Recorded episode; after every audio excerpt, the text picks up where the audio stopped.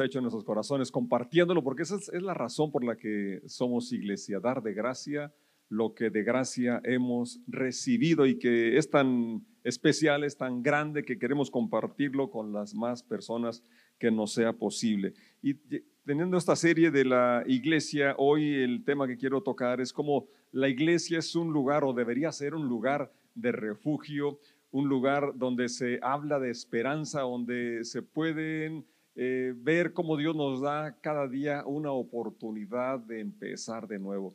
Y quisiera compartir un poco de una historia del libro de Ruth, un libro muy pequeño que está ahí entre los libros históricos, en medio del desorden que narra los libros, el libro de los jueces y los libros de, Samuel, eh, una, una historia de romance, pero más que nada de fe, de esa determinación de, seguir a Dios aún en las circunstancias complicadas, difíciles que atravesamos como creyentes, como cristianos. Aquí en Casa de Oración hemos experimentado la pérdida de algunas personas muy amadas, otras que están hoy luchando con cáncer y con situaciones muy complicadas, muy difíciles, pero en medio de toda esa situación podemos ver eh, la gracia de Dios dándole paz, dándole, dándoles fortaleza y creo que esta porción o este libro breve de, de Ruth nos relata ese momento cuando eh, hay una, ah, una hambruna y, se van precisamente de, Israel a las tierras de Moab. Eh, y, esta familia, estando allá en Moab, mueren los, tres varones y queda solamente Noemí y sus nueras. Y en el capítulo 2, verso 8 en delante, una vez que Ruth ya está de regreso con, su suegra en Israel y ahora ella se va, está, llega en el tiempo de cosecha porque Noemí escucha allá donde estaba Noah que Dios había visitado a su pueblo, a Israel, y que ya había pan. Y entonces se habían ido porque no había pan y ahora regresan a la casa de pan.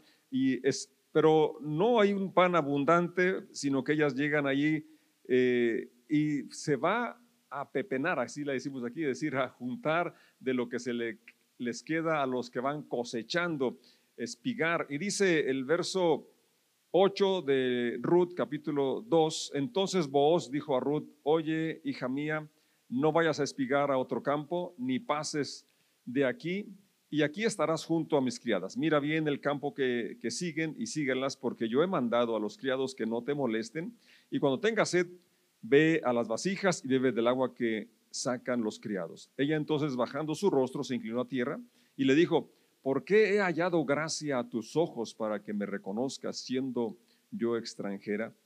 Verso 11, y respondió vos, le dijo, he sabido todo lo que has hecho con tu suegra después de la muerte de tu marido, y que dejando a tu padre y a tu madre y la tierra de donde naciste, has venido a un pueblo que no conociste antes. El Señor recompense tu obra tu remuneración sea cumplida de parte del Señor Dios de Israel, bajo cuyas alas has venido a refugiarte. Ella dijo, Señor mío, halle yo gracia delante de tus ojos porque me has consolado, porque has hablado al corazón de tu sierva, aunque no soy ni como una de tus criadas. Oremos, te damos gracias por esta porción, esta lectura que nos inspira. yo ruego que al, al considerarla pueda nuestra fe fortalecerse y podamos verte como eres un Dios que provees para el necesitado, que estás al pendiente de nuestra necesidad y tú abres puertas donde menos lo esperamos. En nombre de Jesús. Amén. Este pasaje me, me anima mucho. Sobre todo, puedo notar la, la convicción de Noemí, la espiritualidad de Noemí, a pesar de las pruebas difíciles que atravesó, la hambruna que las, los hace irse a otro, otro lugar, otro país, la pérdida de su esposo, la pérdida, la muerte de sus dos hijos y pareciera que no, no tuviera ya, ya razón para vivir. Y en medio de esa desolación que experimenta, realmente es de admirar su confianza en Dios, su confianza en la provisión de Dios, en que Él abriría camino de nuevo, que habría una provisión y puedo describir a Dios no solo con sus palabras, sino con su devoción personal, con su forma de, afrontar el dolor y la pérdida, de tal manera que pudo eh, captar la atención de Ruth, su nuera, y guiarla a que pudiera abrazar la fe de Noemí. Porque en el capítulo 1 nos relata cuando ya Noemí eh, escucha que hay pan eh, en Judá, eh, Belén, entonces cuando se despide, las nueras pues están llorando y les dice, pues regresense a su, a su casa, a su familia, a sus dioses. Y Orfa sí llora, pero se va, la besa, pero se va. Pero Ruth le dice, no me ruegues que te deje, porque no te voy a dejar, yo voy a ir donde tú vayas, voy a morir donde tú mueras, tu Dios será mi Dios, donde tú vivas yo voy a vivir. Esa, esa declaración brotó de que Noemí tenía un carisma o tenía una confianza en Dios que, que pudo contagiar a su nuera aún en, en medio de las pérdidas. Para mí la verdad que eso es un reto y creo que en la iglesia tenemos una enseñanza muy grande con la vida de Noemí. Si queremos guiar a las personas a Jesucristo, si queremos que pongan su fe en Jesucristo, ellas, las personas necesitan ver en nosotros esa dependencia de Dios, esa confianza en Dios, esa fe, esa esperanza en Dios, a pesar de las pérdidas, a pesar de los momentos difíciles que enfrentamos como creyentes en Dios, que la Biblia nos relata precisamente muchos casos de personas que vivieron situaciones muy complicadas, muy difíciles. Eh, viene a mi mente ahorita aquella ocasión cuando aquellos jóvenes eh, amigos de Daniel eh, fueron confrontados y querían obligarlos a que se postraran ante la estatua que Nabucodonosor había levantado. Ellos dijeron, al Dios que le servimos nos puede librar de tu mano, nos puede librar de ese horno, pero si no nos librara como quiera, no nos vamos a doblegar ante esa imagen, ante esa estatua. Y qué, determinación tan, bonita, pero que no solamente es una de determinación, sino que la fe no mengua, la alabanza no, no cesa, la confianza no se acaba, la esperanza emerge, surge, se mantiene en medio de las dificultades. Y esto creo yo que fue lo que captó la atención de Ruth de tal que llegó a esa determinación de seguirla, renunciar a, lo que conocía, a, su, familia de origen, a renunciar a su religiosidad, porque ella dice, tu Dios será mi Dios. Ella abraza la fe de Noemí y ahora, fíjense cómo en las condiciones que llega, llega, eh, como ya miramos, a espigar, a juntar lo que habían dejado los segadores y vos usado por Dios, y creo que aquí es donde vamos ya aplicándolo también a nosotros, ¿verdad? Cómo Dios nos va a utilizar para bendecir a las personas que están en necesidad. La iglesia está llamada para continuar la obra de Jesucristo y, nos haya bendecido para bendecir a los que están a nuestro derredor. Ahora, vos en el versículo 11, que ya leímos, él había escuchado eh, el cambio que había tenido Ruth y el apego y las acciones que eh, avalaban esa fe que tenía en Dios, porque dice, yo he escuchado lo que he sabido, lo que has hecho con tu suegra después de la muerte de tu marido. Lo, que la unía a Noemí ya no existía, ya, ya no estaba el hijo de Noemí, que era lo que le hacía ser su nuera.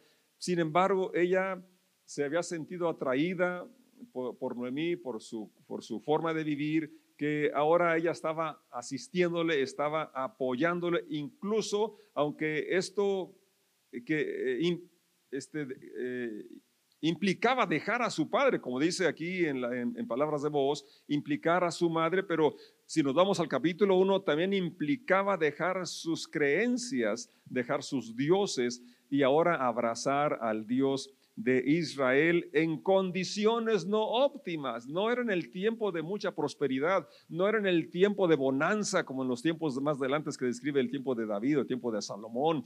No, era en el tiempo de, de hambre, en el tiempo de calamidad, en el tiempo de pérdida. Y luego eh, vos dice que el Señor recompense su obra, recompense lo, que había hecho. Y el verso 12 termina con esta declaración, bajo cuyas alas has venido a refugiarte.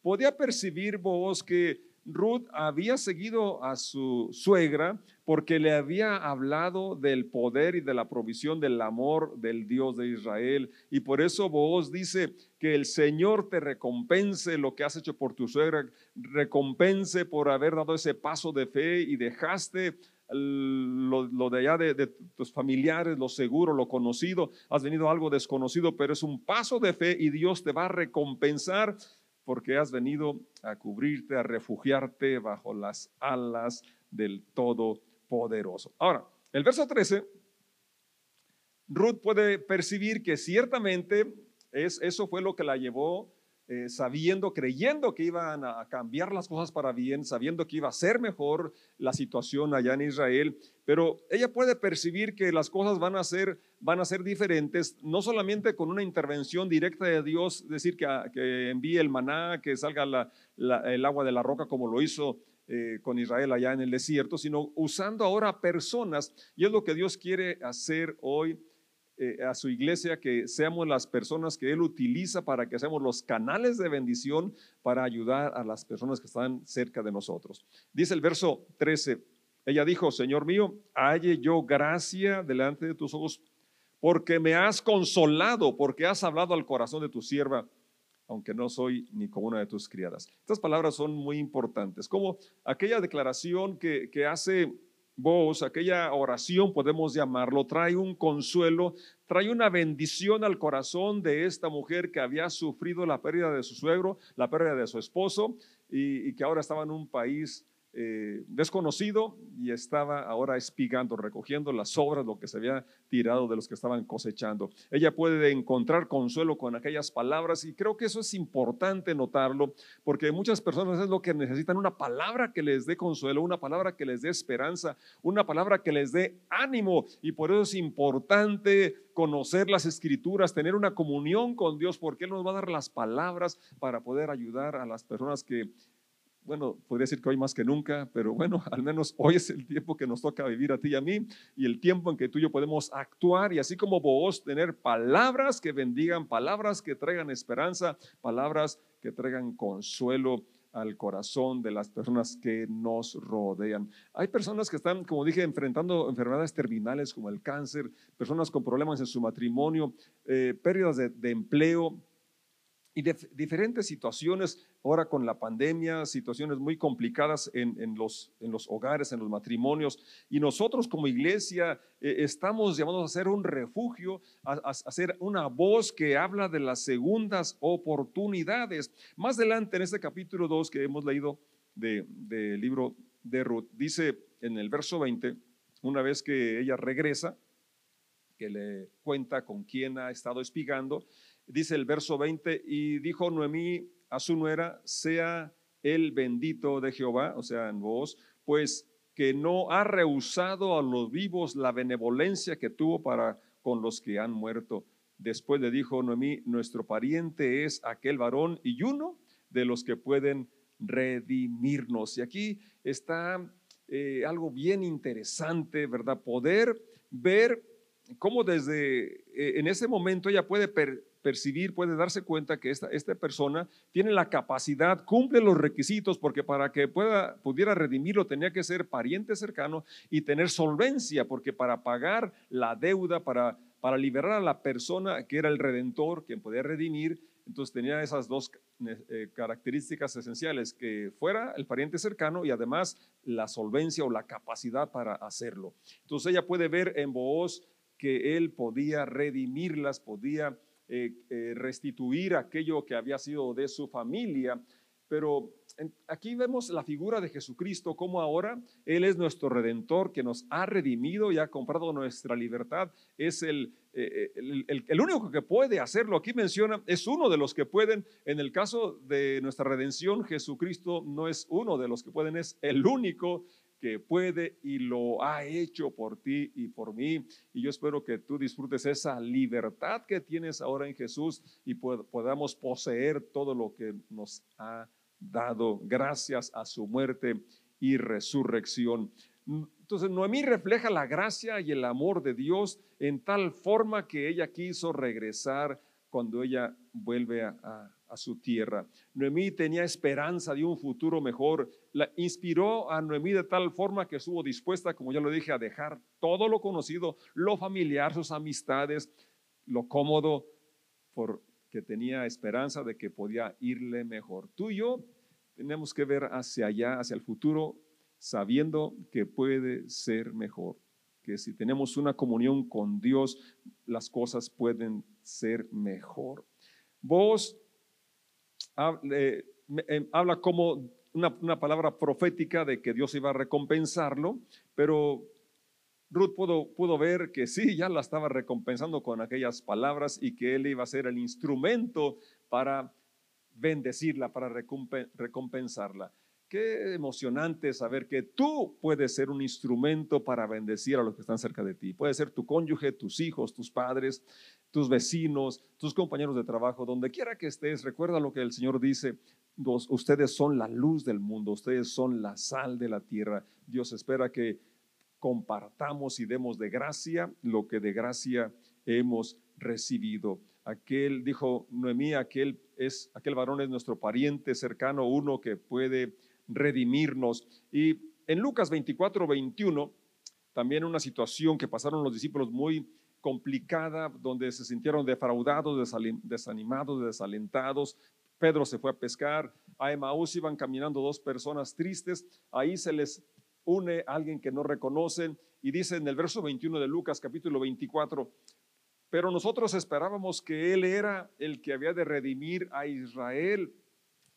Esperábamos, o sea, ya se había acabado aquella esperanza porque no sucedieron las cosas como ellos querían. No es que no se hubiera cumplido el plan, no es que no hubiera redimido a Israel, sí, pero no de la forma que ellos esperaban. Ahora, además de esto, hoy ya es el tercer día que esto ha acontecido. El tercer día, pues ya habían pasado tres días que Jesucristo había culminado la redención, había culminado la, la, obra redentora para ti, para mí y para todo el que crea, porque es el requisito para disfrutar esta bendición, es que creas que sí es real, que sí sucedió y que ahora Él puede traer paz, puede traer esperanza, que Él es un refugio seguro en tiempos de escasez, en tiempos de dificultad, donde parece que prevalece solamente la muerte, el, desaliento, el desorden. Ahí si dejamos que intervenga Jesucristo, Él trae paz y Él nos da una nueva oportunidad para iniciar de nuevo. El cambio fue radical para Rudy y para Noemí porque ellas pudieron creer que había esperanza, que alguien podría redimirlas y llegó el momento en que vos actuó y ellas fueron restauradas. Tú y yo podemos encontrar refugio, podemos encontrar eh, consuelo, paz, restauración de todo lo que nos pertenece porque hemos sido redimidos por Jesucristo. Pedro tomó la segunda oportunidad que le brindó el Señor porque después de aquella declaración, cuando él confesó que Jesús era el Cristo, el Hijo de Dios. En ese mismo capítulo, más adelante, eh, ahora habla humanamente de tal forma que es reprendido y el Señor dice, apártate de mí, Satanás, porque ves las cosas con el criterio humano, del punto de vista humano nada más. Entonces, pero él es restaurado, no se ofende por esa confrontación. Más adelante conocemos cómo llega a, a negar no una vez, sino tres veces, pero es restaurado. Y él, una vez restaurado, nos dice en el capítulo 2 de, su primer carta, el verso 1 eh, en delante nos habla cómo hay que acercarnos a él, que es, el verso 4 menciona, acercándonos a él, a Jesús, la piedra fundamental, la, roca sobre la que está edificada la, la iglesia, acerquémonos a él. Así, Noemí se tuvo que regresar, acercarse a su pueblo, Ruth tuvo que acercarse a vos y así también somos invitados a acercarnos a Él, porque Él es la piedra viva, aunque fue desechada por los hombres, mas para Dios escogida, preciosa. Vosotros también como piedras vivas, sed edificados como casa espiritual y sacerdocio santo para ofrecer sacrificios espirituales aceptables a Dios por medio de Jesucristo. Esto es muy importante porque si la iglesia eh, está con esa construcción como esas piedras vivas eh, que, soporta las tormentas, es precisamente para dar refugio al, golpeado, al necesitado, al rechazado, al desahuciado. La iglesia está llamada para ser ese lugar de refugio donde van a ser bendecidos. Y Pedro sigue con ese tema y en el verso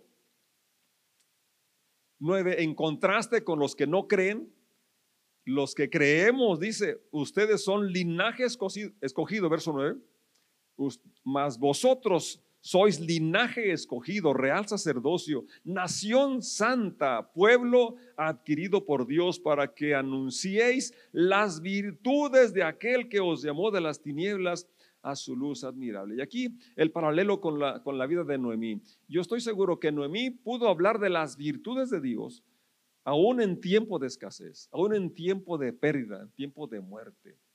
Y eso fue lo que cautivó el corazón de Ruth. Y Ruth pudo acercarse al Dios de Israel, pudo abrazar la fe de Noemí. Y fíjense qué, interesante. Eh, ustedes leen la genealogía de, de, Jesucristo en Mateo y ahí se encuentra Ruth. Ahí se encuentra, porque ahí está Booz, ahí está eh, el hijo de, Ruth, ahí está, ella llega a ser la bisabuela del, del rey David.